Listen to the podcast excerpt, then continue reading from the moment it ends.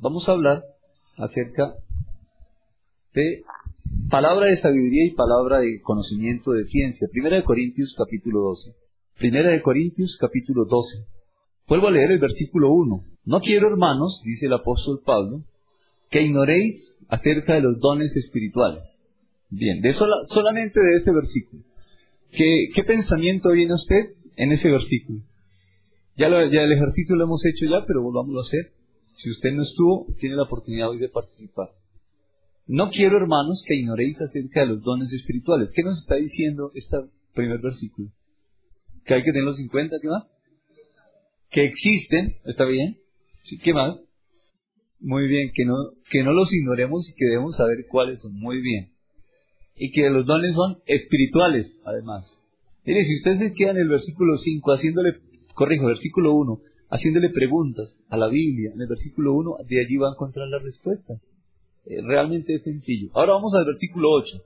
Versículo 7 leo. Pero a cada uno le es dada la manifestación del Espíritu para provecho.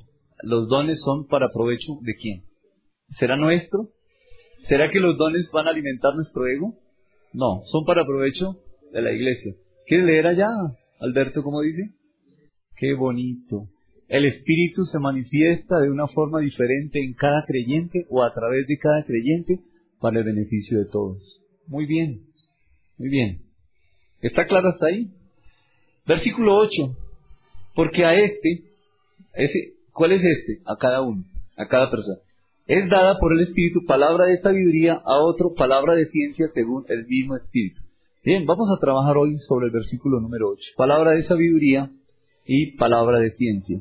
Ambos, la palabra de sabiduría y la palabra de ciencia, están agarrados, están prendados de un eje central, como las ramas al tallo, y ese tallo o ese eje central es la sabiduría.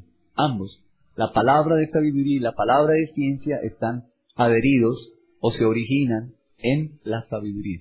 Una cosa es la sabiduría y otra es la palabra de sabiduría, es diferente. Aquí habla en el versículo 8 de palabra de ciencia, en otros dice palabra de conocimiento. Es lo mismo, ciencia y conocimiento aquí deben ser lo mismo. Bien, entonces, si ambas, si las dos, si, los, si ambos, los dos dones, están centrados en la sabiduría, ¿qué tenemos que hacer? Comenzar a escudriñar, a entender qué es la sabiduría. ¿Está bien? Entonces empecemos por allí. ¿Qué es la sabiduría? ¿Qué se les ocurre inicialmente? ¿Qué piensan que puede ser la sabiduría? Que no sea una opinión personal, sino que sea algo que usted ya ha recibido como enseñanza por medio de la escritura. Muy bien, sabiduría, temor a Dios, perfecto. San Proverbios, excelente. ¿Qué más? ¿Qué viene de Dios? Muy bien. ¿Sí? ¿Qué otra cosa saben ustedes de la sabiduría? Hay un principio en la sabiduría, es el temor de Dios, es fuente de todo conocimiento, muy bien. Discernimiento, es vivir la palabra a diario, bien. ¿Qué otra cosa podemos decir acerca de la sabiduría? Muy bien, excelente es revelada a través de la relación con Dios. Entonces, desde allí nos nace una pregunta. La sabiduría, ¿cómo se adquiere? Por medio de una relación. La sabiduría viene por revelación. ¿De quién es? De Dios y viene por revelación. Pero hay otra sabiduría también. ¿Recuerdan? El Señor dijo, habló de la sabiduría del mundo también. Lo vamos a ver un poquito más adelante. Pero miremos por ahora lo siguiente. Eh, la sabiduría tiene tres, tres ramificaciones. Les voy a decir las palabras como están en el griego. Es Sofía, por eso algunas niñas les ponen Sofía. ¡Ay, sabiduría! Sofía, la otra es pronesis y sunesis. Son tres palabras que están en la escritura y aparecen como sabiduría. Pero escuchen esto. Ah, la sabiduría es la reunión de las tres. Eso se llama tener una mente equipada, una mente capacitada para dos puntos, lo vamos a ver ahorita. ¿Para qué? Necesitamos la sabiduría para poder vivir así de sencillo. Bien, comencemos entonces. Colosenses capítulo 1, Colosenses capítulo 1, versículo 9. El apóstol Pablo cuando, cuando oraba por los hermanos de Colosas pedía eso.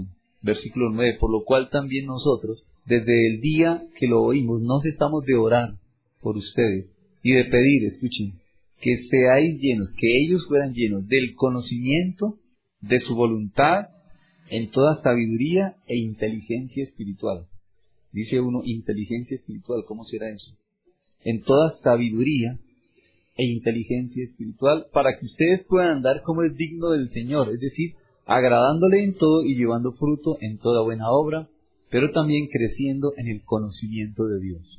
De estos dos versículos podemos sacar mucho. Solamente quiero resaltar lo que Pablo eh, tenía allí en oración.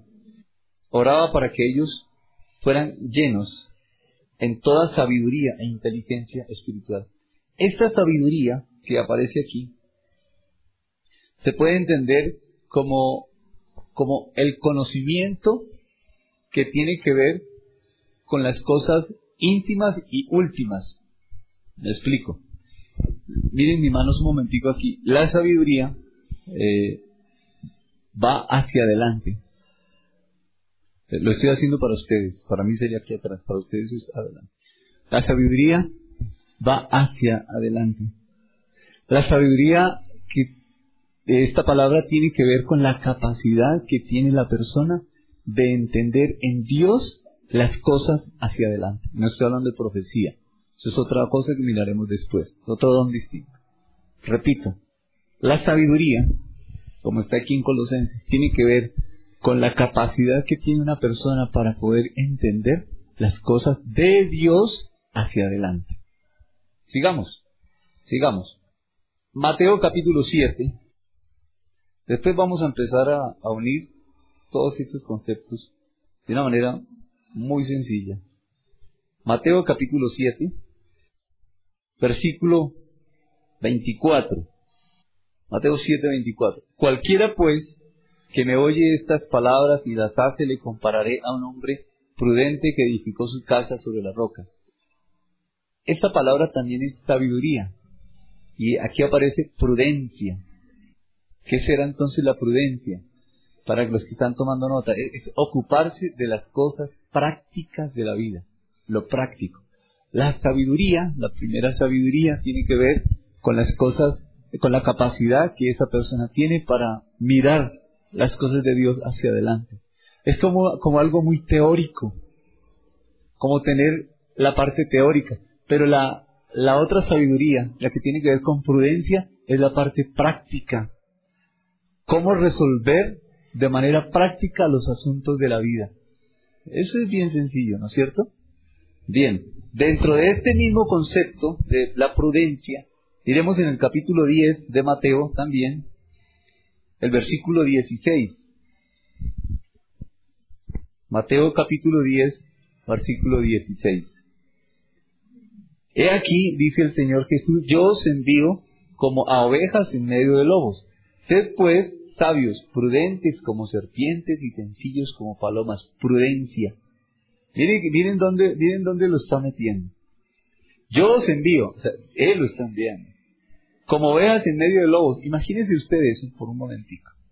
¿Qué hace el lobo con la oveja? Se lo come. Y Dios dice que está mandando las ovejas en medio de los lobos. ¿Para que se los coman?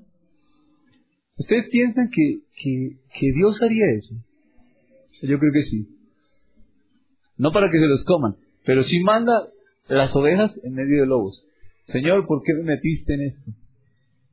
Señor, esta empresa, mire cómo es esta empresa. Señor, me, me tienen acorralado. Aquí hay mucha tentación, Señor.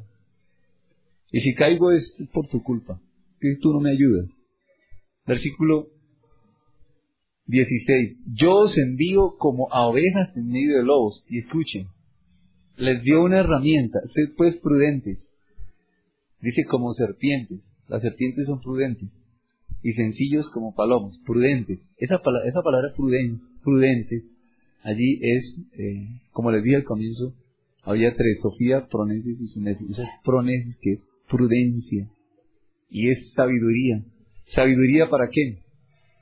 Sabiduría para resolver los problemas prácticos de la vida, los cotidianos, los del diario vivir, poder, resolverlos de manera práctica Por eso, yo sí creo que Dios puede mandarnos a cualquier lado, porque sabemos que Él ha puesto en nosotros su sabiduría, prudencia, prudencia para hablar, aprender a decir sí y aprender a decir no. Eso es prudencia. Saber cuándo debemos quedarnos callados y cuándo podemos hablar. Creo que, hay algunos hermanos que hablan, pero no se callan, sino que hablan y hablan. Y también Proverbios dice que cuando hablan y hablan y hablan, en el, dice que en las muchas palabras que hay, pecado. Y también dice que hay sueño. Sí, porque duerme a los oyentes. En las muchas palabras hay pecado. Necesitamos, y no consiste en quedarnos callados por quedarnos callados. Ah, eso a mí no me hace caso, yo no digo nada. No, no es eso. De ninguna manera. La prudencia tiene que ver con saber cuándo hablar y cuándo quedarse callado. Y al hablar, tenemos que aprender a decir sí cuando es sí y a decir no cuando es no. Mire, a los niños, a los niños, hay que enseñarles que existe el no. Porque los padres tenemos la tendencia a decirle a los niños a todos sí. Eso está mal. No, están siendo bien educados los niños. No los estamos formando bien. Eh, creo que en 8 o 15 días van a celebrar aquí el Día del Padre, los niños, y les van a dar a los papás una hojita espectacular, muy linda, con respecto a todo esto de, de los niños. Pero a los niños hay que, y más de una vez, hay que decirles no. Hay que decirles no, hay que decirles no, hay que decirles no. Él debe saber que existe la palabra no. No. Y ese no muchas veces arma los niños, ¿no se han dado cuenta? Unas pataletas. Y entonces el papá, porque el niño no arma en pataleta, le concede los deseos de su corazón. Se oye bonito, ¿no? Los deseos de su corazón. ¿Sabe que en vez de conceder los deseos de su corazón, debería conceder un par de fuetazos bien puestos aquí en estas, en estas dos almohaditas que tenemos? Sí, claro. Dos palmaditas bien puestas. Mira, el niño no llora porque la palmada sea fuerte, no. Llora porque hay castigo. Eso lo pone así, y castigo. Y para eso Dios les colocó aquí dos almohadas. Estas son almohaditas y ahí se les puede colocar una palmada a los niños. No es, no es pegarles en las piernas, no es en los brazos, no es pellizcarlos como hacen algunos, algunos papás o mamás, no es cogerlos de la oreja, no es cogerlos del cabello, no es darles un, un golpe con el puño cerrado, no es darles una cachetada, no, Ahí hay dos almohadas. Y en esas almohaditas ahí se puede colocar. Y dos, la Biblia habla de dos, no habla de más. Si usted le da tres, te pasó. Ya hay ira. Son dos, no habla de más sino de dos. Nunca se debe castigar a un niño con ira. Si tiene ira, espérese un poquito, haga algo, que no sé, la mamá le pegue, o sea, el papá, no sé quién sea, pero no puede castigarlo con ira porque se le va a ir la mano se le va a ir la mano con el niño. Bien, entonces, prudente, aprender a decir sí, aprender a decir no, aprender a callar, pero también aprender a hablar. Eh, Lucas capítulo 12. Lucas capítulo 12. Estamos hablando de las tres partes de la sabiduría. Hay una sabiduría que tiene que ver con las cosas eh, que han de venir las cosas infinitas o posteriores, pero que son cosas de Dios. Hay otra sabiduría que tiene que ver con la prudencia y estamos en ese tema. Estamos ahorita en la prudencia. Ya vimos Mateo, vamos a Lucas capítulo 12, Lucas 12, 42. Está bonito. Está hablando de una parábola. ¿Quién es el mayordomo fiel? Y parece que la prudencia es clave en asuntos de los negocios, en asuntos de la administración. ¿Quién es aquel mayordomo? Es el que administra. Fiel. Fiel no es solamente porque no se roba, sino fiel es porque sabe que eh, la silla es para sentarse, la silla no es para pararse. Fiel es porque sabe qué hacer con cada, con cada ah, instrumento, con cada cosa que Dios le dio para administrar. Eso es ser fiel. Pero también dice prudente. ¿Quién es fiel y prudente? Al cual su Señor pondrá sobre su casa para que a tiempo les dé su ración. Necesitamos la prudencia para administrar. Claro que sí. Recuerden que la semana pasada hablamos de uno de los dones que era presidir y otro era administrar y que tenía que ver con gobierno, con dirección, dirección en el hogar, dirección en la empresa, dirección en los asuntos de la iglesia también. Administrar tenía que ver mucho más con conocer la visión y enfocarla y transmitirla. Cuando un padre de familia que tiene una relación con Dios, por supuesto, sabe a dónde llevar su hogar, lo va a hacer con dirección de Dios, con sabiduría de Dios, va a llevar su hogar, va a dirigir, va a orientar. Pero si no hay una relación con Dios, ¿para dónde los padres de familia están llevando el hogar? Pues ellos toman el buen ejemplo de sus padres, el buen ejemplo de su familia, el buen ejemplo de... Lo hacen de buena fe. Nuestros padres con nosotros lo hicieron de buena fe. ¿Se equivocaron? No de mala fe, no porque quisieron hacernos daño. Pero se equivocaron en qué sentido? No lo hicieron conforme a la palabra, conforme a la escritura, conforme a la Biblia. Pero hoy nosotros conociendo esto tenemos esa maravillosa oportunidad de hacerlo conforme a la palabra. Bien. Miremos Génesis capítulo 3, versículo 1. ¿Qué dice? No me lo recite, léalo. Génesis 3, 1, ¿qué dice? La, pruden la prudente. La prudencia de la serpiente. La serpiente era prudente, dice astuta. Esa palabra astuta en el hebreo es prudencia. Era una, una ah, serpiente prudente. ¿Perdieron la prudencia? ¿Qué dice el Señor? Envío como ovejas en medio de lobos sean prudentes como serpientes. ¿Alguna vez han visto en Discovery Channel o en algún canal de televisión la vida de las serpientes? ¿Son aceleradas? ¿Son atacadas? Para nada, hermano. Ellos saben cuándo atacan. Mire, y son tan prudentes que eh, si no se sienten, ellos atacan cuando tienen que comer, cazan más bien. Es, es distinto. Cazan para alimentarse. Pero a veces muerden al hombre porque se sienten atacadas. No que el hombre las esté atacando, pero ellos se sienten atacadas. Recuerden que Dios colocó en los animales, ¿qué? ¿Temor de quién? Del hombre. Dios colocó en los animales temor del hombre. Muy bien, ellas sienten temor. Sienten es un decir, ¿no es cierto? En su naturaleza hay temor del hombre. Luego cuando, cuando perciben al, al humano, ellas van a atacar porque se sienten atacadas por ese miedo entre comillas también miedo, solo para hacerme entender que tienen hacia el hombre. Bien, entonces aquí nos encontramos en Génesis 3.1 que la serpiente era más astuta que todos los animales del campo. Bien, había una sabiduría en ella. Hemos visto dos. La primera, en Colosenses 1.9, que tiene que ver con esa sabiduría para ver y entender lo último de las cosas, las cosas de Dios, sabiduría. Otra sabiduría que tiene que ver con lo que vimos en Mateo 7, Mateo 10, Lucas 12 y Génesis 3. Bien, viene una tercera, otra sabiduría, que tiene que ver con ser inteligente o ser entendido en muchas cosas. Lucas capítulo 2 también, 46 y 47. Y aconteció que tres días después le hallaron en el templo. ¿De quién están hablando? El niño Jesús cuando se quedó en el templo. Estaba sentado en medio de los doctores de la ley, oyéndoles y preguntándoles. 47. Y todos los que le oían, escuchen, se maravillaban de su inteligencia y de su respuesta. Esa palabra inteligencia es sabiduría también. Sabiduría. Pero esa sabiduría tiene que ver con algo bien, bien, bien interesante. Tiene que ver con... En la vida siempre vamos a tener que tomar decisiones. Y esta, esta tercera parte, o tercer componente más bien, voy a llamarlo así, este tercer componente de la sabiduría tiene que ver con tomar la decisión correcta para el momento indicado. Puede que esta misma decisión en otro momento no sea la misma. Y esa decisión en un momento indicado funciona, produce buen resultado. Esa misma decisión en otra persona o en otro tiempo con la misma persona no va a producir el mismo resultado. Entonces, el entendimiento o la inteligencia tiene que ver con saber cuál es la mejor opción para ese momento. Que no quiere decir que esa opción en otro tiempo tiene que ser la misma. ¿Me hago entender? Por eso, por eso no tenemos que apoyarnos en el testimonio de vida de una persona. Fue que a esa persona sí le funcionó. Como sí le funcionó, pues yo lo voy a hacer. No. No, para ella sí, por su relación con Dios, pero para mí tengo que verlo a Él y Él me enseñará.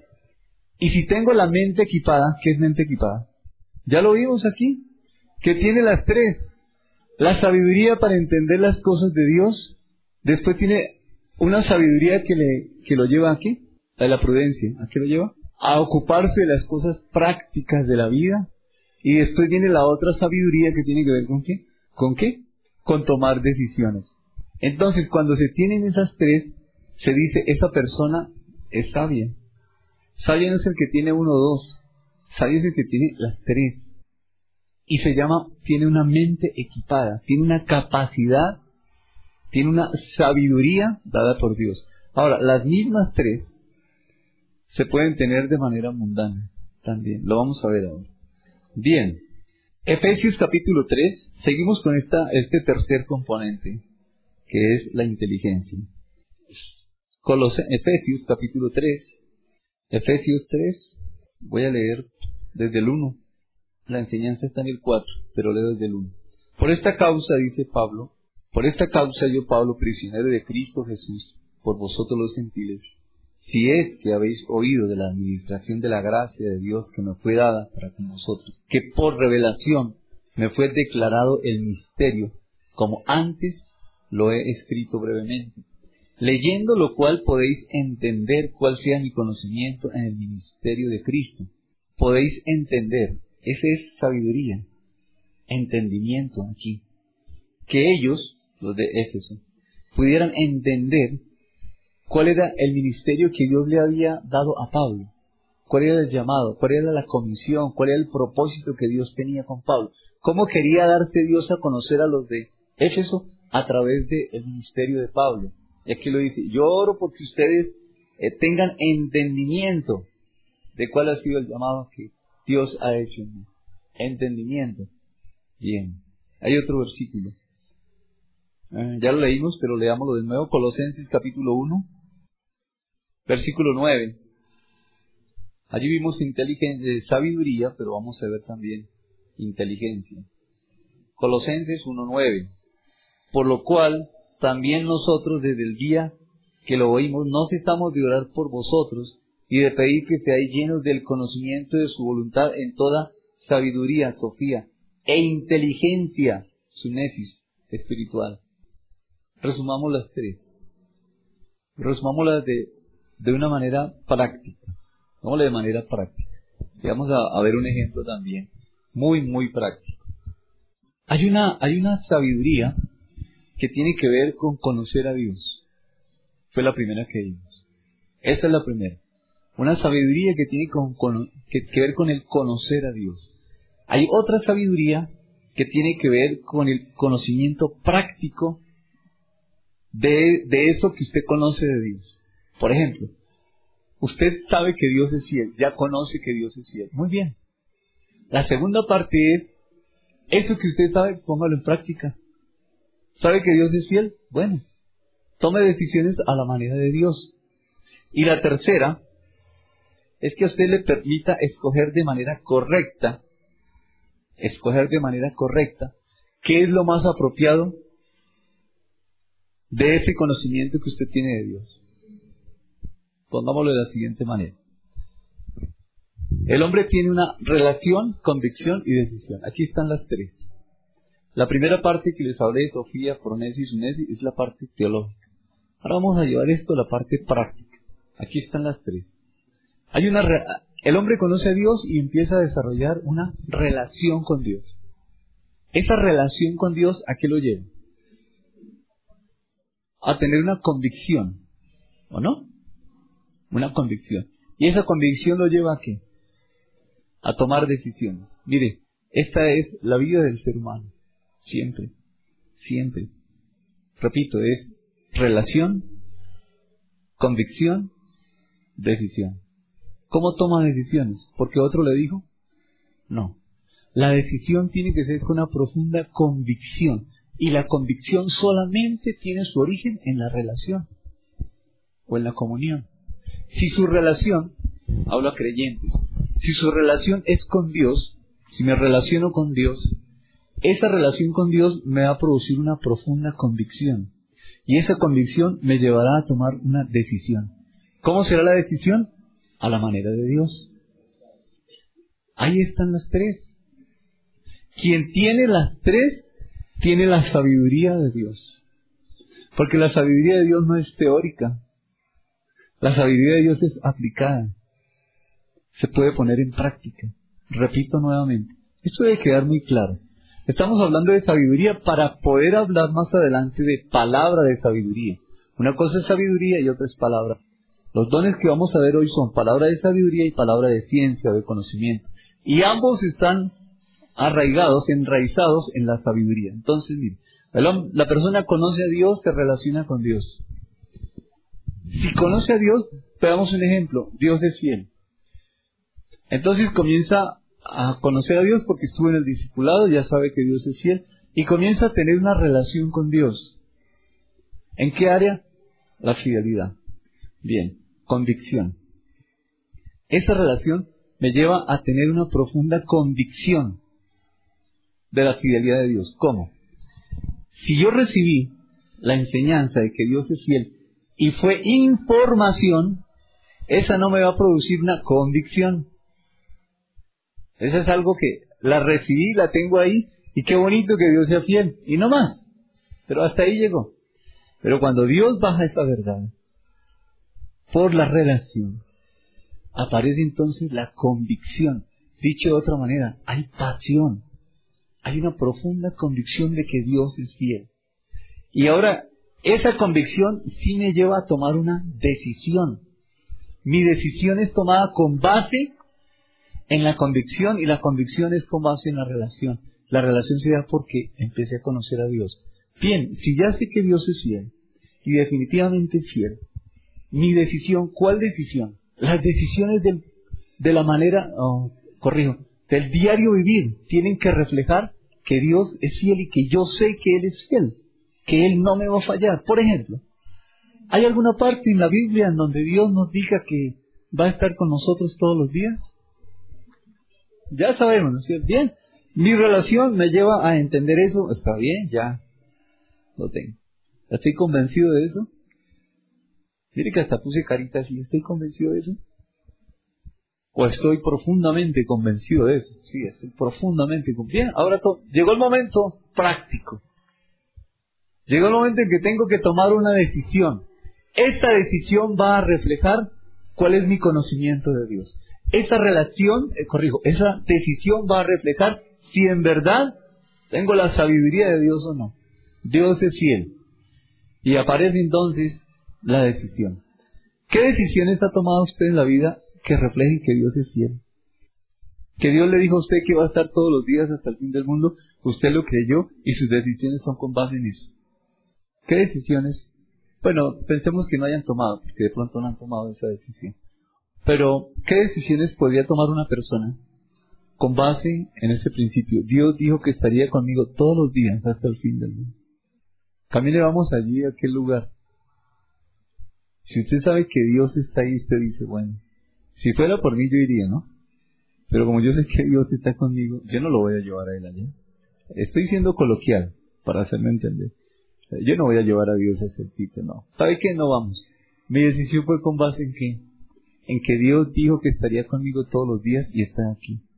Y yo no voy a ir allá porque no lo voy a llevar a Él allá. Repito, estoy siendo coloquial, no lo voy a llevar, no es que yo lo lleve, es que Él está allá también, ¿no? Siempre todo. Pero digo, no lo voy a llevar. Mi decisión fue basada en el conocimiento que tengo de Dios, de que sé que Él está conmigo todos los días. Eh, me siento solo, triste y abandonado. ¿Estará correcta esa expresión? Él está conmigo. Es que si, si Dios no, yo no conozco, si yo no conozco un Dios personal, me voy a sentir, sentir solo triste y abandonado. Porque siento que Dios está allá, sentado en su trono. Y yo aquí, luchando a ver cómo salgo de estos problemas que tengo. Y Él allá. Ese era el concepto que antes teníamos de Dios. Pero si yo sé que Él está conmigo, aquí, permanentemente conmigo, no voy a, experimentar ese tipo de soledad. Que estoy angustiado, sí, pero es que tengo un amigo que está conmigo. Es como el parcero. Él está ahí, hermano. ¿No ha visto los muchachos? Los muchachos tienen un concepto de amistad, algunos, no todos, muy bonito. Hasta para las cosas malas se pegan. Sí, claro, y se cubren. Y los hermanos, cuando los hermanos son amigos, se cubren y se alcahuetean y se hacen pantalla, etcétera. Mis amados, eso es lo que el Espíritu Santo y yo debemos ser. Haga cuenta que Él es su, su compinche. Él es Dios y está al lado suyo. Y lo entiende y lo comprende y está ahí. Veamos, veamos, a ver si nos ayuda, eh, dos ejemplos de la Biblia. Abraham. Busquen en Hebreos capítulo 11. Ustedes recuerdan que Dios eh, dio a Abraham una promesa, la promesa de un hijo, Isaac. ¿Está bien hasta ahí? Bien. ¿Recuerdan qué hizo Abraham? Sara le dijo, bueno, como, el, como esa promesa se está como demorando, ¿por qué no se llega a mi sierva? Y, y Abraham lo hizo, y nació Ismael. Por el hecho de haber nacido Ismael, era hijo de Abraham, Dios, ¿qué hizo? ¿Le quitó la promesa? ¿Por qué no se la quitó? ¿De qué dependía que Dios le cumpliera la promesa a Abraham? ¿De lo que Abraham hiciera? ¿De qué dependía? Dependía de lo que es Dios. Esa promesa Dios la iba a cumplir, Abraham hiciera lo que hiciera. Dios le dijo y se lo iba a cumplir. ¿Y se lo cumplió? Bien. Llegó el muchachito llamado Isaac, el hijo de la promesa. Nosotros ya sabemos la ascendencia del libertador. Pero un día le dice Dios a Abraham, sacrifica a tu hijo. ¿Y Abraham dudó? ¿Lo pensó dos veces? ¿Qué hizo Abraham? Enalbardó muy temprano los animalitos y se fue, camino de tres días. Y llegó hasta el lugar donde había de sacrificarlo y lo colocó en el altar de sacrificio y levantó el cuchillo para sacrificar. ¿Por qué? Es la pregunta. ¿Por qué Abraham pudo hacer eso? Que después de 25 años de promesa y que le llega el muchachito y que lo ama, Dios le pide que lo sacrifique y él le dice sí. ¿Usted y yo hubiéramos hecho eso? ¿Cierto que no, hermana Josefina? No, pero ¿cómo? Señor, después de 25 años, y usted me pide que lo sacrifique, no, yo creo que esto es de la carne. Esto que el diablo queda metido. Pero ¿qué hizo Abraham? Abraham fue. La pregunta es, para la enseñanza de esta mañana, ¿por qué él pudo hacer eso? ¿Por qué pudo ir? Vayan en Hebreos capítulo 11 versículo 17 a 19. ¿Qué podemos decir de por qué Abraham pudo ir? Bien, miremos las tres cosas. Miremos las tres. Uno, tenía una relación con Dios. Bien. ¿Por qué sabemos que tenía relación? Lo conocía. ¿Cómo sabemos que conocía a Dios? Por todos los hechos que había visto y que había experimentado Abraham. Bien, relación. Esa relación Mire, mire la parte bonita, hermano, de conocer a Dios, de, de, involucrarnos en un discipulado. Es, es bien interesante, porque esa relación llevó a Abraham a tener una profunda convicción. Y esa convicción lo llevó a tomar una decisión. ¿Cuál fue la decisión? Sacrificar a su hijo. ¿Por qué decidió? Porque él sabía, que, convicción, él sabía que Dios era poderoso. Ese es un atributo de Dios él sabía que Dios era poderoso para regresarse. ¿O no? Sí, claro. Por supuesto. Versículo número 17. Por la fe Abraham, cuando fue probado, ofreció a Isaac. Y el que había recibido las promesas, ofrecía a su unigénito, habiéndosele dicho, en Isaac te será, te será llamada descendencia. Versículo 19. Pensando, o sea, Abraham estaba pensando, que Dios es poderoso. Eso es una profunda convicción, hermano para levantar aún de entre los muertos, de donde en sentido figurado también le volvió a recibir. Abraham, en sentido figurado, mató a Isaac. ¿Sí o no? Sí, claro. En sentido figurado, lo mató. Y en sentido figurado lo volvió a recibir. Bien. Ah, ¿Será que Dios estaba interesado en que Abraham matara a Isaac? ¿En qué estaría interesado? ¿No estaría como buscando a Dios matar a Abraham más bien? ¿No? Yo creo que sí. ¿Qué pasó con la vara de Moisés? ¿Recuerdan que tenía la vara? ¿Qué le dijo Dios? Suéltela. No, señora. ¿Qué le dijo Dios? Échela. échela. Suéltela es abrir la mano y que se caiga. Pero échela es hacer esto. Moisés se desprendió de esa vara. ¿Qué hizo Dios con esa vara después? Se la devolvió a Moisés para los propósitos de Dios. Y ya le dijo Dios a Moisés, le dijo que esa vara es la vara de Dios. Antes era la vara de Moisés, que le servía para apacentar ovejas. Ahora era la misma vara, pero la vara de Dios. Isaac. Antes ese Isaac era el hijo de la promesa. La promesa que tenía Abraham. Pero Abraham se desprendió de Isaac. Y cuando se desprendió de Isaac, ¿qué hizo Dios? Se lo devolvió otra vez. Aquí está su hijo. Pero Abraham, para llegar a ese punto, relación, convicción y decisión. Quien tiene las tres, tiene la sabiduría de Dios. La sabiduría de Dios. Miremos otro ejemplo. Bien, bien, bien interesante. Daniel.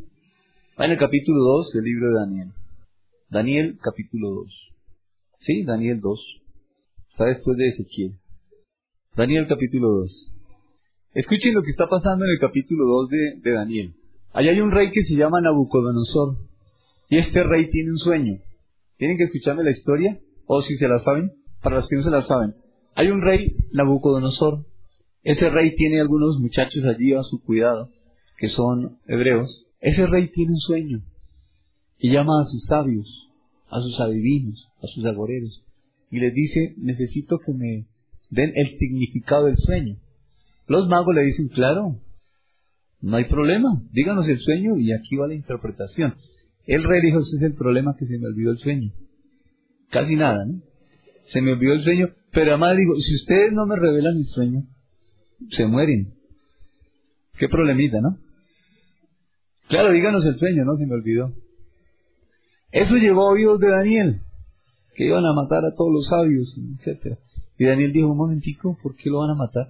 Espérese, espérese. Aquí comienza la historia. La historia de esta mañana, claro. Versículo número... Ah, empecemos por allá. En el 16. Y Daniel entró y pidió al rey que le diese tiempo y que él mostraría la interpretación al rey. ¿Qué, ¿Qué, encuentran ustedes ahí? Solamente en ese versículo, con base en lo que estamos viendo le pidió al rey que, le, que él mostraría la interpretación al rey. Uno diría, pero este Daniel tan atrevido, ¿cómo se le ocurre? Usted ve que Dios le está diciendo ahí, Daniel, yo te voy a dar la interpretación, vaya, dígale al rey que sí, que yo, ¿cierto que no? Pero Daniel conocía quién era Dios. Eso lo veo más adelante. Versículo 27. Daniel respondió delante del rey diciendo, el misterio que el rey demanda ni sabios, ni astrólogos, ni magos, ni adivinos, ni Walter Mercado lo pueden revelar al rey. Pero hay un Dios en los cielos el cual revela los misterios. Daniel sabía eso. Como Daniel sabía eso, Daniel en el versículo 16 puede decir, tranquilo rey, deme tiempo, que yo le voy a mostrar la interpretación del sueño. ¡Wow! Ahí hay relación porque tienen conocimiento de Dios. Allí hay una profunda convicción que Dios le va a revelar a Daniel. Y entonces él tomó una decisión de ir y hablarle al rey y decirle, un momentico, que los va a matar. Eh, déjeme, un tiempito y yo le doy la, la revelación. Versículo 17. Luego se fue Daniel a su casa e hizo saber lo que había Ananías, Misael y Azarías, sus compañeros, para que pidiesen misericordia del Dios del cielo sobre este misterio, a fin de que Daniel y sus compañeros no pereciesen con los otros sabios de Babilonia. Entonces el secreto, escuchen, el secreto fue revelado a Daniel en visión de noche, por lo cual bendijo Daniel al Dios del cielo, y Daniel habló y dijo, sea bendito el nombre de Dios de siglos en siglos, porque suyos son el poder y la sabiduría. Él muda los tiempos y las edades, quita reyes y pone reyes, da sabiduría a los sabios y ciencia a los entendidos. Ciencia aquí es conocimiento, lo que estamos hablando. Él revela lo profundo y lo escondido, conoce lo que está en tinieblas y con él mora la luz. ¿Recuerda el Salmo que dice que ¿a dónde iré de tu presencia? Si en la noche, aquí está este versículo. 23, ¿cuál era hasta el 24? A ti, oh Dios de mis padres, te doy gracias y te alabo, porque me has dado sabiduría y fuerza, y ahora me has revelado lo que te pedimos, pues nos has dado a conocer el asunto del rey. Después de esto fue Daniel a Arioc, al cual el rey había puesto para matar a los sabios de Babilonia, y le dijo, no mates a los sabios de Babilonia, Llévame a la presencia del rey y yo le mostraré la interpretación. ¡Wow! ¿Sabe que en una hoja de vida, cuando despiden hoja de vida, cuando van a buscar trabajo, debería haber un, un, un rengloncito porque hay muchos renglones, el nombre, la cédula, dónde estudió, qué carro tiene, la marca del carro, cuántas profesiones, etcétera. Debería uno que diga, ¿tiene don de sabiduría? Debería haber eso, no hay. No hay. La gente del mundo no entiende la sabiduría de Dios. Lo vamos a ver ahorita. Para ellos es una locura. Es una locura. Y de hecho, dicen locura porque de todas maneras no han visto el testimonio de la iglesia. No lo han visto. Nosotros hablo de la iglesia en general, en universal del Señor, no hemos sido el testimonio que Dios quiere que seamos para ellos y que ellos puedan decir, oiga, sí, yo quiero eso que tienen allá. Eso sí me interesa. Porque no han visto el testimonio. Algunos por rebeldía no quieren aceptarlo, otros por ignorancia, como sea, hermano, como sea. Pero nosotros debemos ser testimonio para las personas de afuera. Bien, aquí, aquí hay dos ejemplos. Está el de Abraham y está el de Daniel. Ah, ustedes pueden estudiar José y van a ver que allí hay conocimiento para tener relación, convicción y decisión. Entonces, esa es la sabiduría. Tiene tres componentes. Entonces, no es solamente, escuchen, porque esto también puede pasar, y nos puede pasar aquí a nosotros. Escuchen esto. Eh, asistimos a un discipulado.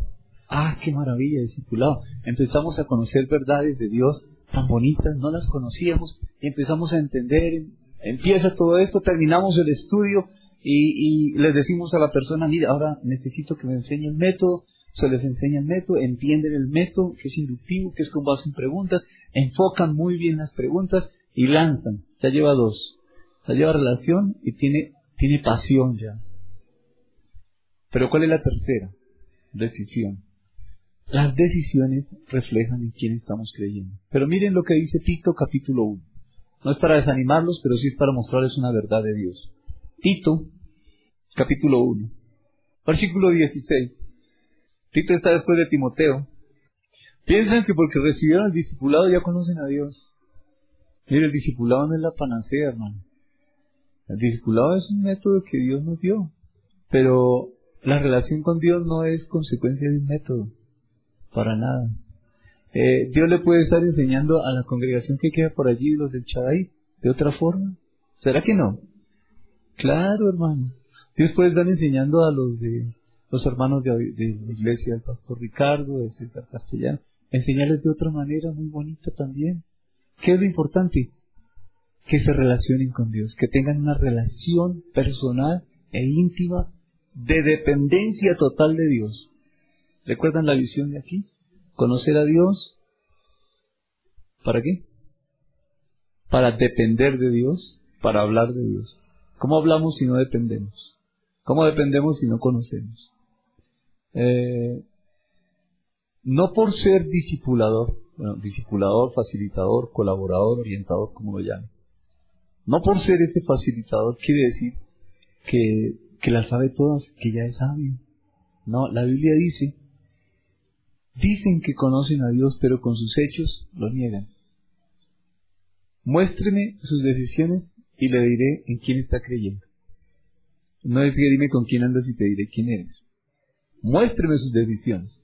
¿Cómo son sus decisiones en la vida? ¿Con base en qué está decidiendo? Aquí ya estamos aprendiendo con base en qué decidimos. ¿En quién es Dios? Muéstreme qué decide y le diré en quién está creyendo. Muéstreme su estilo de vida porque su forma de vivir me está mostrando sus decisiones. Muéstreme su paz. ¿La paz se puede ver? Sí. Muéstreme su paz y le diré en quién está creyendo. Muéstreme su angustia y le diré también en quién está creyendo. Muéstreme su, su, su resentimiento, su amargura y le diré en quién está creyendo. Esto es muy sencillo. ¿O será difícil de entender? Con estos dos ejemplos, creo que Dios nos ubica en el lugar equivocado. Mire, no es suficiente con conocer a Dios. Son nuestras decisiones lo que, van, lo que van a reflejar cuánto conocemos de Dios y si realmente estamos convencidos. Porque si no estamos convencidos, pues no decidimos a la manera de Dios. Necesitamos tomar decisiones a la manera de Dios. En todas las áreas, en las finanzas, Por supuesto que sí. En la educación de los hijos, en la relación con la pareja. Eh, la Biblia dice que el esposo debe darle honor a la esposa. ¿Qué será honor? A ver, hermano. El día del padre. ¿El que tiene? Ah, muy bien. El puesto que ella debe tener según la palabra. ¿Cuál es ese puesto? La Biblia dice que debe ser como una porcelana. ¿Dónde coloca usted una porcelana? ¿Aquí en el borde? No, cierto que no, en un lugar seguro. Y Dios dice que el hombre debe, debe colocar a su esposa en un lugar de honor, en un lugar de protección, en un lugar de seguridad. Allí debe tener a su esposa. Eh, sus amigos deben conocer a su esposa. no lo digo por ustedes, pero sí lo digo en general, para, para muchas personas. Eh, ¿No salen con la señora? ¿Les da pena tomarla de la mano? Claro. Les da pena llevarla a que le conozcan los amigos. Y hay, hay señoras que también, ¿no? Hay señoras que no salen con, con su esposo o no quisieran que su esposo las llevara a tal o cual lugar porque se avergüenzan. ¿Qué cosa, no es cierto? Maridos, hoy que es Día del Padre, bueno, todos los días, ¿no? Pero hoy, hoy, eh, de, de, Día del Padre, dele honor a su esposa. No espere que ella le dé honor a usted. Usted dele honor a su esposa, colocan en el lugar que corresponde. ¿Qué quiere decir eso? Que su esposa tiene que ser su mejor amiga. ¿Fácil o difícil, Fernando? ¿Sí? ¿Fácil? Ah, ahí empujadito. Que su esposo, su esposo, hermanita, tiene que ser el mejor amigo suyo. ¿A quién le cuenta uno las cosas? A los amigos. Pues mis cosas tengo que contárselas a mi mejor amiga, que es mi esposa. A su mejor amigo, que es su esposo. Debe ser así. Debe ser así. Ah, voy a repetir algo que ya he dicho varias veces, pero las jovencitas y los jóvenes, ah, para, para, para echarle el ojo a alguien. No miren esta parte física, eso no sirve de nada. Eso es, puede ser morenito, blanquito, alto, eso no sirve de nada, para nada sirve. ¿Qué tienen que ver jovencitas y jóvenes. ¿Cómo toma decisiones ese muchacho o esa señorita? Eso sí. Porque las decisiones nos van a mostrar cómo es su relación con Dios. Si no hay una relación con Dios, salga corriendo de ahí. Así diga que es creyente, así diga que va a la iglesia, así diga que se bautizó. Y de hecho se haya bautizado y cargue la Biblia. Si usted ve que no toma decisiones a la manera de Dios, porque no hay una relación con Dios, corra de ahí. Corra se irá pastor y entonces ¿con quién se casa uno?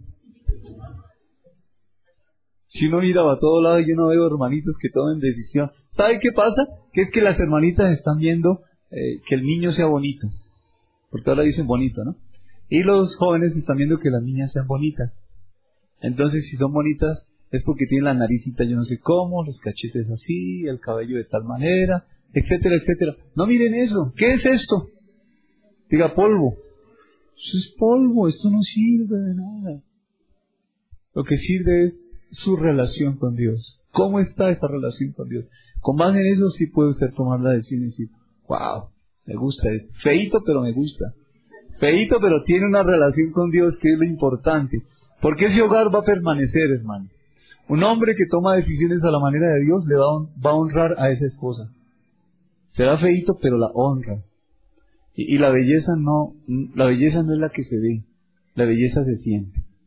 Y para eso es necesario ser guiado por el Espíritu Santo. Miren lo que dice Mateo capítulo 5, volviendo a los ejemplos de Abraham y Daniel.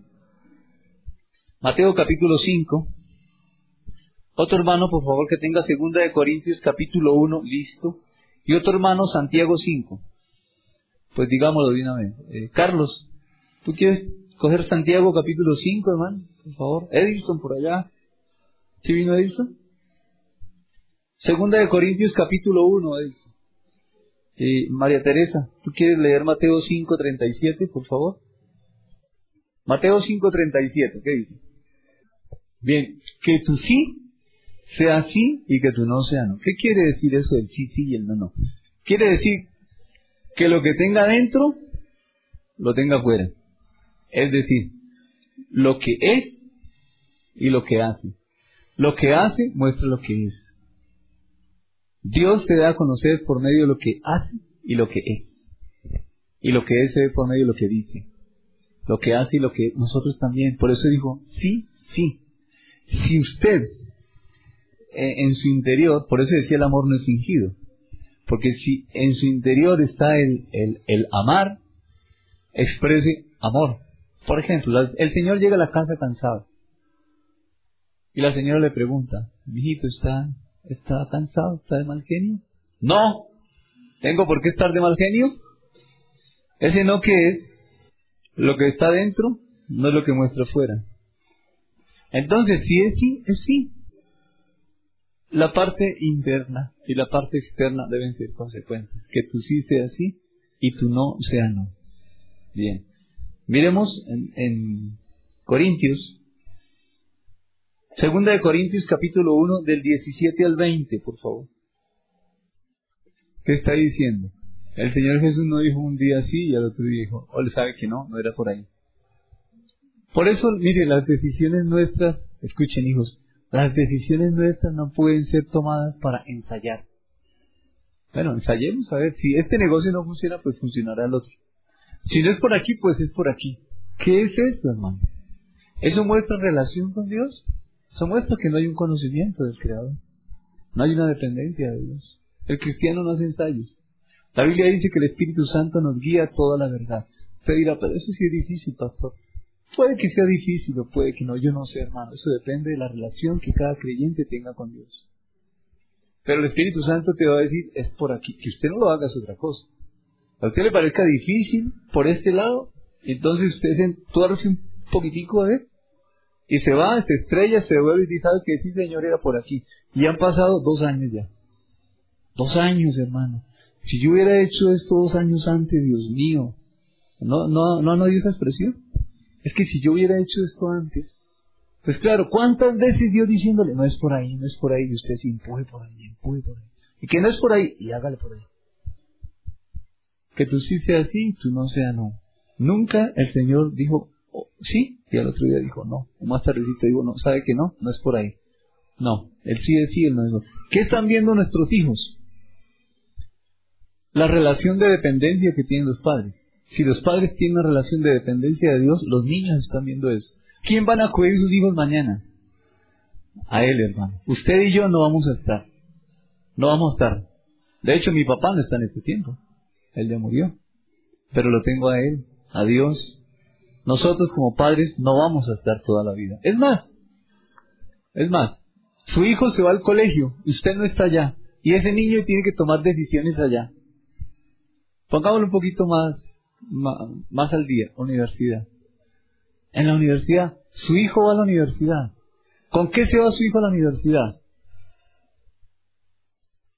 Con la enseñanza suya, con el modelo que ha recibido de usted. Y si el modelo es dependencia de Dios, ese hijo o esa señorita va a la universidad dependiendo de Dios. Y entonces, cuando allá le digan, hagamos esto en contra de Dios, va a decir, no, por ahí no es. ¿Cómo puede estar un papá todo el día detrás del hijo en la universidad? Es imposible, no puede, hermano. El muchacho, la señorita sale, chao, te vi, ¿y qué? Espere, espere que llegue por la noche, por la tarde. Todo el día en la universidad, estaba en la biblioteca. ¿Y usted cómo sabe que estaba en la biblioteca? ¿Seguro que estaba en la biblioteca? Mm. Yo he visto casos, los he visto, reales, de la siguiente manera. Ah, Papá me devolvieron la plata de la universidad por buen estudiante. Los he visto. Con nombre propio, no son de aquí. Pero en consejería hemos visto. El muchacho devolvióle la plata al papá porque, porque en la universidad les devolvieron la plata. Que por buen estudiante. Resulta que es que no está estudiando en la universidad. Y sale todos los días temprano. Todos los días sale, el caso que tenemos ahora en una consejería. Todos los días sale temprano el muchacho. Y los papás no saben todavía, nosotros sabemos, pero los papás todavía no saben que el muchacho no está estudiando, que se robó la plata del formulario, que no se presentó y que siente complejo culpa, se siente culpable con lo del semestre y todo lo devuelve. Y fue que en la universidad me la devolvieron. Como si eso pasa en las universidades, en algunas universidades. Les devuelven la plata por buen estudiante. Entonces, esa mamá nos contaba orgullosa cómo está su hijo. Y nosotros sin querer nos enteramos que no era así. Qué cosa, ¿no es cierto? Ella está convencida. El muchacho también está convencido, pero de otra cosa, y que está engañando a sus padres, pero no está mirando para arriba. y eran niños de iglesia infantil hace muchos años. Hoy son ya personas de 26, 28, 29 años. Y, y bueno, necesitamos enseñar a nuestros hijos las tres cosas. Relación, para que en ellos se desarrolle una convicción y todos puedan tomar decisiones. Y eso lo aprenden inicialmente, inicialmente porque tienen un modelo, los padres. Después ellos empiezan a desarrollar su propio modelo. Pero qué bueno que el modelo sea como, la, como el modelo de la Biblia, ¿no es cierto? A la manera de Dios. Y aquí tenemos a la manera de Dios relación, convicción, decisión. Y así entonces veremos buenos resultados. Me devuelvo. ¿Usted quiere ver buenos resultados? Tome buenas decisiones. Las buenas decisiones vienen de una profunda convicción y la convicción viene de una relación. Y la relación se da por un conocimiento que tiene de Dios. Creo que no es complicado, ¿no es cierto? ¿Fácil o difícil? Es fácil. Bien. Santiago capítulo 5, ¿qué dice? Que el sí sea sí, que el no sea no. Muy bien. Es fiel, es inmutable, no cambia. ¿Entienden lo que es la sabiduría aquí? Relación, convicción, decisión. Si la relación se da por conocimiento de Dios. Bien. No olviden, no es suficiente con con haber terminado el estudio de discipulado. No es que porque ya estoy dando la, estoy enseñando, estoy siendo el colaborador de Dios en un grupo, eh, ya eso es suficiente, no. Es necesario ver cómo está tomando decisiones, que sus decisiones reflejen realmente lo que está haciendo. Mire, por eso nuestro, por eso el discipulado de la Biblia es un discipulado relacional. Hay relación. Las personas sí están viendo un modelo lo de Dios a través de usted como discipulador. Las personas ven el modelo de Dios a través de su discipulador. Es necesario, entonces, reflejar lo que Dios nos está enseñando. Bien, eso en cuanto a la sabiduría. Dijimos que veíamos sabiduría para poder entender con claridad lo que es palabra de sabiduría y palabra de ciencia o palabra de conocimiento, que son los dones, los dos dones que vamos a trabajar hoy. Pero necesitamos primero saber ¿Qué era la sabiduría? Bien. Entonces, la sabiduría tiene que ver con estas tres cosas. El cristiano las debe tener. Tiene que tenerlas. Si no las tiene, hermano, qué bueno que esté en el proceso de tenerlas. Si usted cree que está tomando decisiones equivocadas, revise cómo está su relación con Dios. Si ve que en esta relación con Dios no, no hay fruto, usted no entiende, es porque algo está pasando entonces con su discipulado acérquese a la persona que lo está discipulando, comparta con esa persona. Y ahí viene otro, otro aspecto importante y es lo que, lo que algunos llaman consejería. La consejería, como la dábamos antes, decíamos que no existe ese, tipo de consejería. Porque es que antes le decíamos a las personas, mire, si su problema es este, entonces yo le digo que tiene que hacer. Mire, aquí dice, haga esto. Eso es lo que hacíamos ayer. Lo que usted tiene que hacer para resolver su problema. Hoy en día la consejería tiene otro rumbo y realmente tiene el rumbo bíblico, el rumbo de Dios. ¿Usted tiene un problema? Pues vamos a conocer a Dios. Vamos a ver quién es Dios y cómo es Dios. Y en la medida en que la persona empieza a conocer quién es Dios, sus decisiones comienzan a cambiar.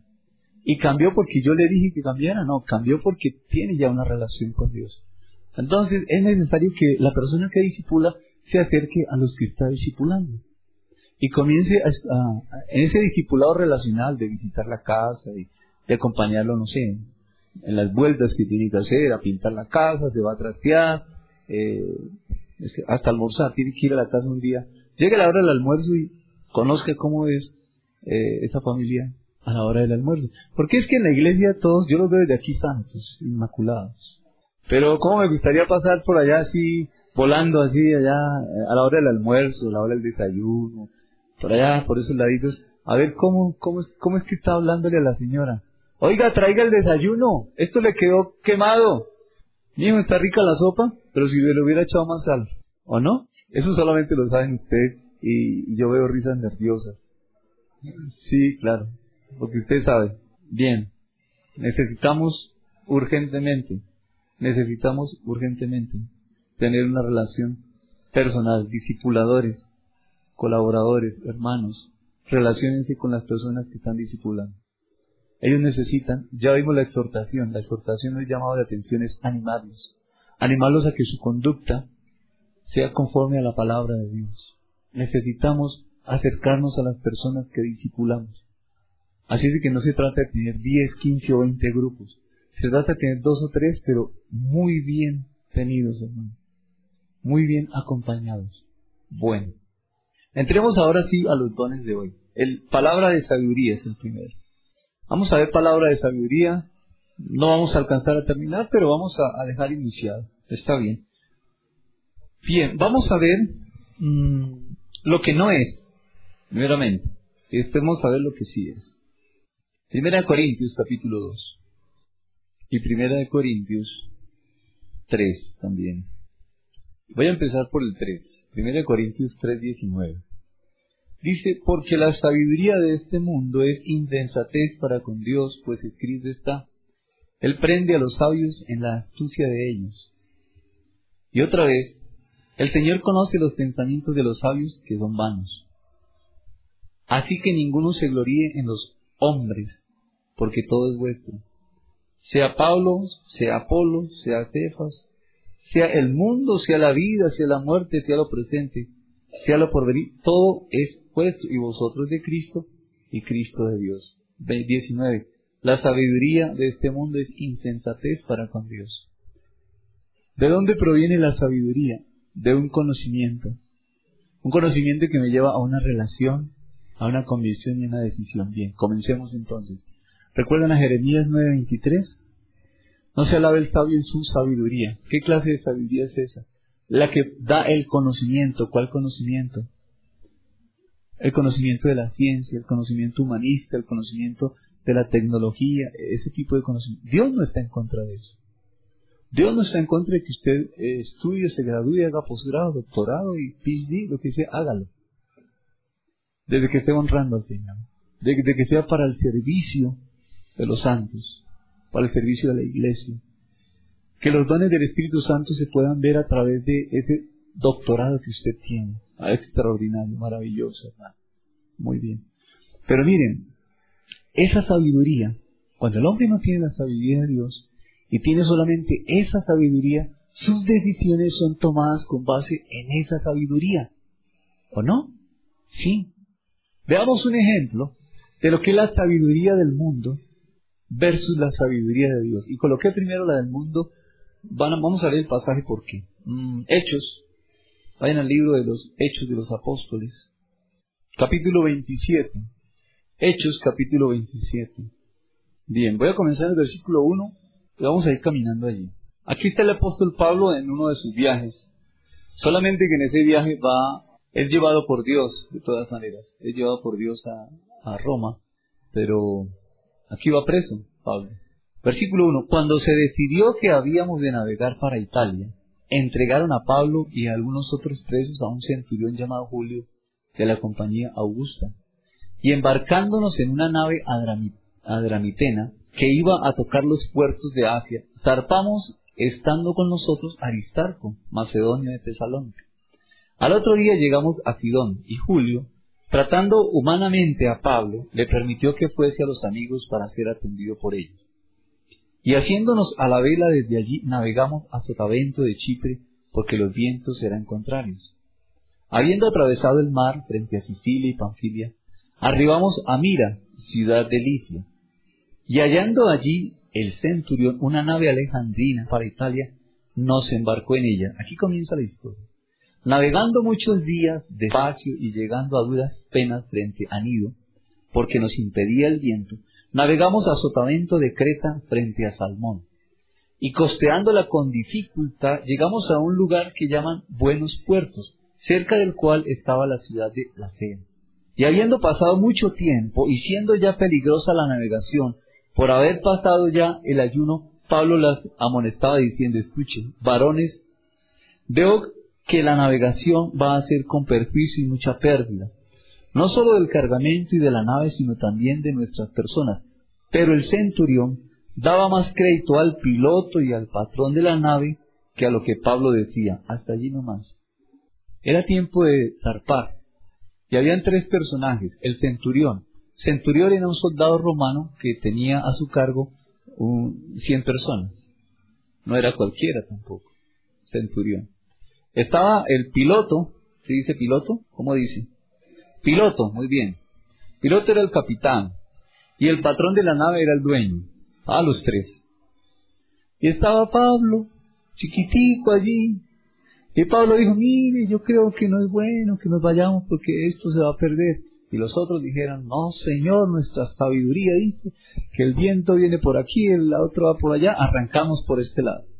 Y Pablo les había dicho, versículo 9, veo, esta palabra es, hermosa, veo que la navegación va a ser con perjuicio, veo, veo, ¿de dónde sale eso?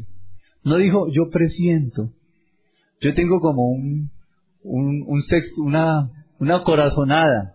No, no, no. Pablo dijo, veo, miren la convicción profunda. Pablo dijo, yo veo que la navegación va a ser con perjuicio y mucha pérdida, no solo del cargamento y de la nave, sino también de nuestras personas. Como quien dice, esto se va a acabar, hermano. ¿Sí está así? Sin embargo, los otros tres decidieron, en su sabiduría, el capitán del barco tenía que saber de navegación. Por supuesto. ¿Pablo sabía de navegación? No. Pablo no era, Pablo era erudito en otras cosas. Él no sabía de navegación, pero él tenía una relación con Dios. Y él dijo, veo, veo, palabra de sabiduría que señala las cosas de Dios hacia adelante.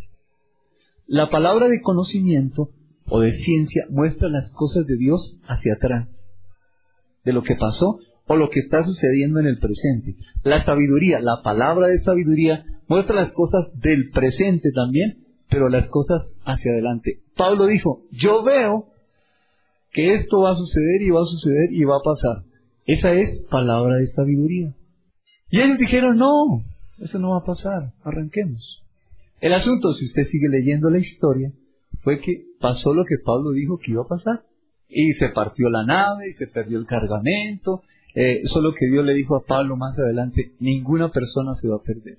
Y efectivamente todos llegaron eh, a otra, a una pequeña isla y, y, ninguno se murió, todos se salvaron, pero la, la, la nave se perdió y el cargamento también. Ahí hay una palabra de sabiduría, hermano. La sabiduría del hombre está basada en el conocimiento del hombre, la sabiduría de Dios está basada en el conocimiento de Dios. ¿Qué clase de conocimiento tenemos nosotros como pilar, como fundamento? ¿Lo que nos enseña el mundo o lo que nos enseña Dios? Debe ser lo que nos enseña Dios.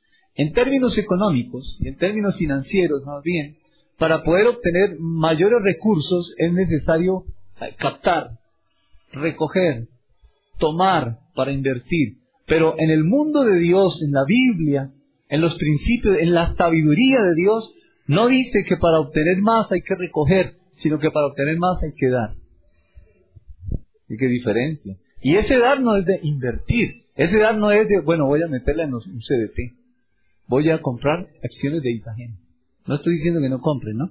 Estoy diciendo que, que las personas inversionistas, y no lo hacen mal, lo hacen bien, y obtienen, obtienen resultados. Claro que sí, hermano. Solo que esos resultados son pasajeros. Son pasajeros.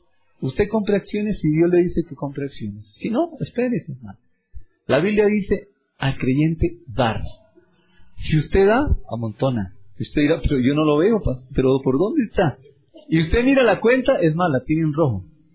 Mire, hermano, revise cómo anda de salud. ¿Cuántas veces se la estrella del carro? ¿Cuántas veces tiene cráneo? Y se da cuenta que usted no anda a reparar su carrito, que su salud anda bien, que las cosas de la universidad de sus hijos andan bien, usted no, no tiene eh, apuros por la parte económica. ¿Por qué será? Porque usted ha dado. Ah, sencillo. ¿Qué ha dado? No estoy hablando de solamente dar dinero. Usted ha dado tiempo. Cuando usted honra a su esposa y a sus hijos, usted está dando. Hay un principio bíblico que dice, todo lo que el hombre siembra, eso cosecha. Si una persona siembra papa, ¿qué cosecha? ¿Qué pasa si siembra papa y ayuna 40 días y hora día y noche para que le, produzca arveja? No va a pasar nada. Sembró papa, cosechó papa. Eso es sencillo. Ahora, que hay que regar la tierra, que hay que eso es otra cosa. Pero que siembra papas, cosecha papa. Siembra amor. ¿Qué va a cosechar? Siembren sus hijos amor. ¿Qué cosecha?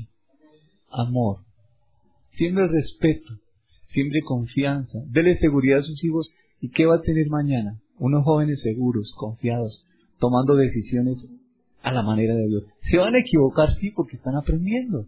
Si nosotros todavía estamos aprendiendo y nos equivocamos, hermano, todavía nos equivocamos, pero Dios no nos deja avergonzados.